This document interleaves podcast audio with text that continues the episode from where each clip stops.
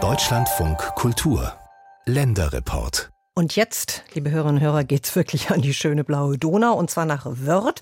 Dort beschwert man sich über Pläne der bayerischen Landesregierung, denn die möchte nämlich genau dort für die Donau Entlastungsflächen schaffen. Das kommt in Wörth überhaupt nicht gut an, wie Michael Watzke weiß.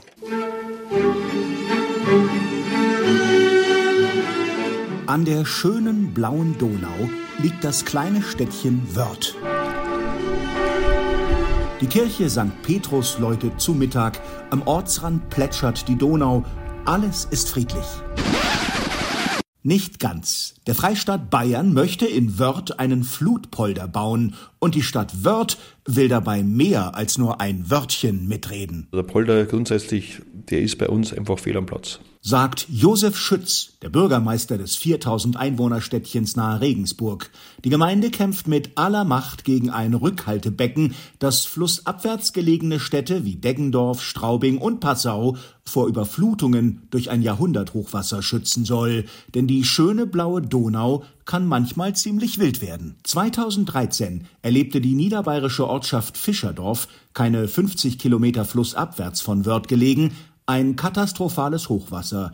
Damals stieg der Donaupegel auf nie dagewesene 12,20 Meter und Fischerdorf versank in den Fluten. 1,5 Milliarden Euro Schäden verursachte der Fluss und der Freistaat Bayern beschloss, den Hochwasserschutz massiv zu verstärken, auch mit sogenannten gesteuerten Flutpoldern, die das bayerische Umweltministerium in einem Erklärvideo auf seiner Homepage so beschreibt. Bei extremem Hochwasser steigt der Pegel. Der Scheitel, also die höchste Stelle der Hochwasserwelle, strömt auf den Polder zu. An einer Öffnung wird das Wasser gezielt in das Auffangbecken eingelassen, wie in eine große Badewanne. Dadurch fließt weniger Wasser im Flussbett. Die Überschwemmungsgefahr für die Anwohner am unteren Flusslauf wird deutlich verringert. Das zuständige Umweltministerium stützt sich auf Gutachten und Expertisen zahlreicher Hochwasserforscher wie Professor Arndt Hartlieb Wasserbauexperte der Technischen Universität München, TUM. Die gesteuerten Flutpolder sind dort besonders wichtig, wenn man sie kurz oberhalb gefährdeter Bereiche wie größeren Städten anordnet, weil dann die Wirkung besonders zum Ausdruck kommt. Kein Wunder, dass die Unterlieger, also die Anwohner im unteren Teil der Donau, den Flutpolder unbedingt wollen. Die Passauer CSU-Landtagsabgeordneten Josef Heisel und Stefan Mayer zum Beispiel schreiben auf Anfrage von Deutschlandfunk Kultur Der Schutz der Menschen vor Hochwasser steht im Vordergrund. Daher befürworten wir den geplanten Flutpolder grundsätzlich. Bei den Ausmaßen müssen wir uns auf die Berechnung der Experten verlassen. Die Ausmaße sind tatsächlich gewaltig. Der Flutpolder in Wörth an der Donau soll nach aktuellen Planungen 30 Milliarden Liter Wasser aufnehmen können. Das entspricht dem Inhalt von rund 15.000 Schwimmbädern. Die Fläche wäre rund vier Kilometer lang und zwei Kilometer breit, sagt Bürgermeister Schütz. Wir reden da von knapp 800 Hektar, so groß wie der Tegernsee, und 30 Millionen Kubikmeter Wasser, was da geparkt werden soll. Und das muss man sich natürlich mal erst dann zugehen lassen, wie groß das tatsächlich ist. Den Polder kleiner zu dimensionieren, ist laut Experten aber nicht ratsam. Im Fall eines Jahrhunderthochwassers könne das Auffangbecken seine Wirkung nur in dieser Größe entfachen, auch Schütz sagt. Der Polder kann eigentlich gar nicht kleiner werden, weil wir haben beim Auslaufbauwerk von der Donau schon einen, einen Flaschenhals und der muss gebaut werden. Und da gehen die ersten Probleme los, weil da unmittelbar die unter die Trinkwasserversorgung angrenzt. Also auch wenn er kleiner werden würde, wäre die Trinkwasserversorgung so und so betroffen. Die Bürger von Wörth klagen, dass ihre Trinkwasserqualität unter dem Polder leiden könnte. Sie befürchten, dass Grundwasser in ihre Keller gedrückt werden könnte. Vor allem aber kritisieren sie, dass sie die Polderfläche kaum mehr nutzen können. Wir haben keine Entwicklungsmöglichkeit mehr, weil eine Stadt muss sich entwickeln können. Da immer von Gewerbe, von Wohnbebauungen die nächsten Jahrzehnte, also nicht jetzt die nächsten Jahre, sondern man muss da weiterdenken. Wenn ein Polder kommen sollte, dann ist das Gebiet für immer jeglicher Nutzung gesperrt. Wobei sich durchaus die Frage stellt, ob ein hochwassergefährdetes Gebiet direkt an der Donau der richtige Ort für neue Wohnbebauung oder gar Gewerbeflächen ist. Landwirtschaft dagegen bleibt auf der Polderfläche erlaubt, aber so Schütz. Auch die Landwirte sind massiv betroffen, natürlich, weil äh, ein Landwirt muss sich auch entwickeln können, um seinen Betrieb weiterzuführen. Bioackerbau ist auf einer Polderfläche nicht möglich. Allerdings wird schon bisher nur auf einem Viertel des Gebietes ökologische Landwirtschaft betrieben. Genau zwei Landwirte leben auf dem Poldergelände. Sie müssten umsiedeln und würden eine Entschädigung erhalten. Stefan Kramer, der Sprecher der örtlichen Bürgerinitiative gegen den Polder und selbst Nebenerwerbslandwirt, spricht von totem Boden, wenn der Polder einmal gefüllt ist. Die Wasserwirtschaft und das Umweltministerium sagt, ja, ihr könnt Ackerbau betreiben. Das ist aber eine theoretische Aussage, weil auf einem toten Boden einfach nichts wächst. Selbst Mäuse, Würmer, die ja dazu beitragen, dass der Boden belüftet wird, dass da etwas wachsen kann, sterben. Ich glaube, ein Wurm hat äh, Unterwasserlebensdauer von drei Tage. Könnte der Bau des Polders tatsächlich an der geringen Unterwasserlebensdauer eines Regenwurms scheitern?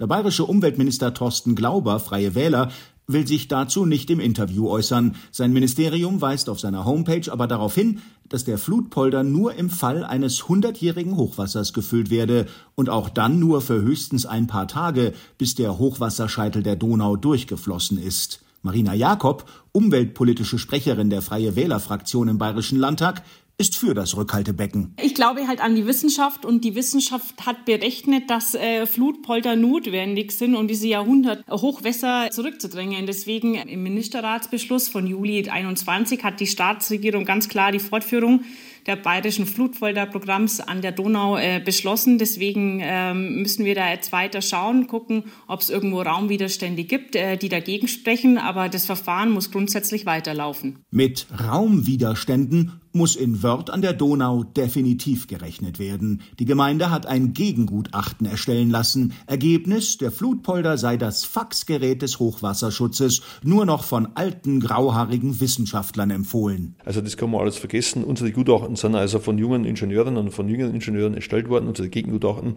und die kommen auf ganz andere Ergebnisse, dass also Polder, Polder völlig wirkungslos ist. Es braucht wesentlich andere Maßnahmen, die ja wesentlich effektiver sind. Der Polder ist geplant worden aus Ereignissen, die es vor 20, 30 Jahren gegeben hat. Zum Beispiel die Schneeschmelze aus den Alpen und dann vielleicht noch ein Regenereignis irgendwann im Mai, äh, das ist das klassische Hochwasser und dann äh, kommt es zu diesen extremen Hochwässern. Die gibt es aber nicht mehr.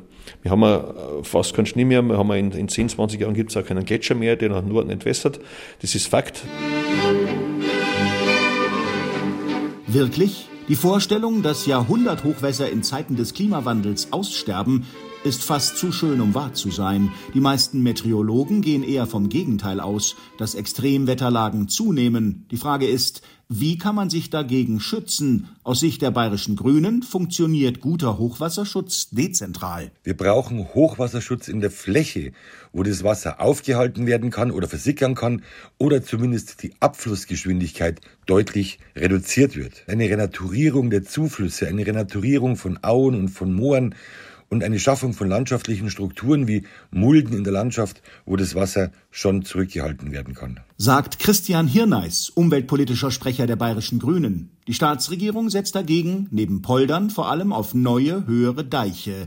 Sie hat in den letzten Jahren Milliarden in den Hochwasserschutz investiert, aber manche Städte und Ortschaften sind schwer zu schützen. Fischerdorf etwa, das 2013 in den Donaufluten versank. Josef Schütz, der Bürgermeister von Wörth, zuckt mit den Schultern. Ein Flutpolder werde Fischerdorf nicht helfen, glaubt er. Die Nachbarn flussabwärts seien damals einfach schlecht vorbereitet gewesen. Es hätte verhindert werden können, wenn die damals einfach diesen Hochwasserschutz, diesen modernen, wie wir mir schon lange haben, äh, den HQ100-Schutz praktisch gehabt hätten, wenn sie einen gescheiten Damm gehabt haben, auf gut bayerisch gesagt, dann hätte es in Fischerdorf keine einzige Überschwemmung gegeben. Das sehen sie in Fischerdorf ein bisschen anders.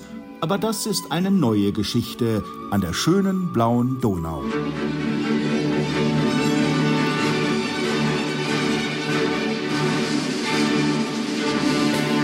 Tja, Hochwasser ist eben nicht gleich Hochwasser. Die bayerische Landesregierung, man ist gespannt, ob sie sich in Wörth durchsetzen kann.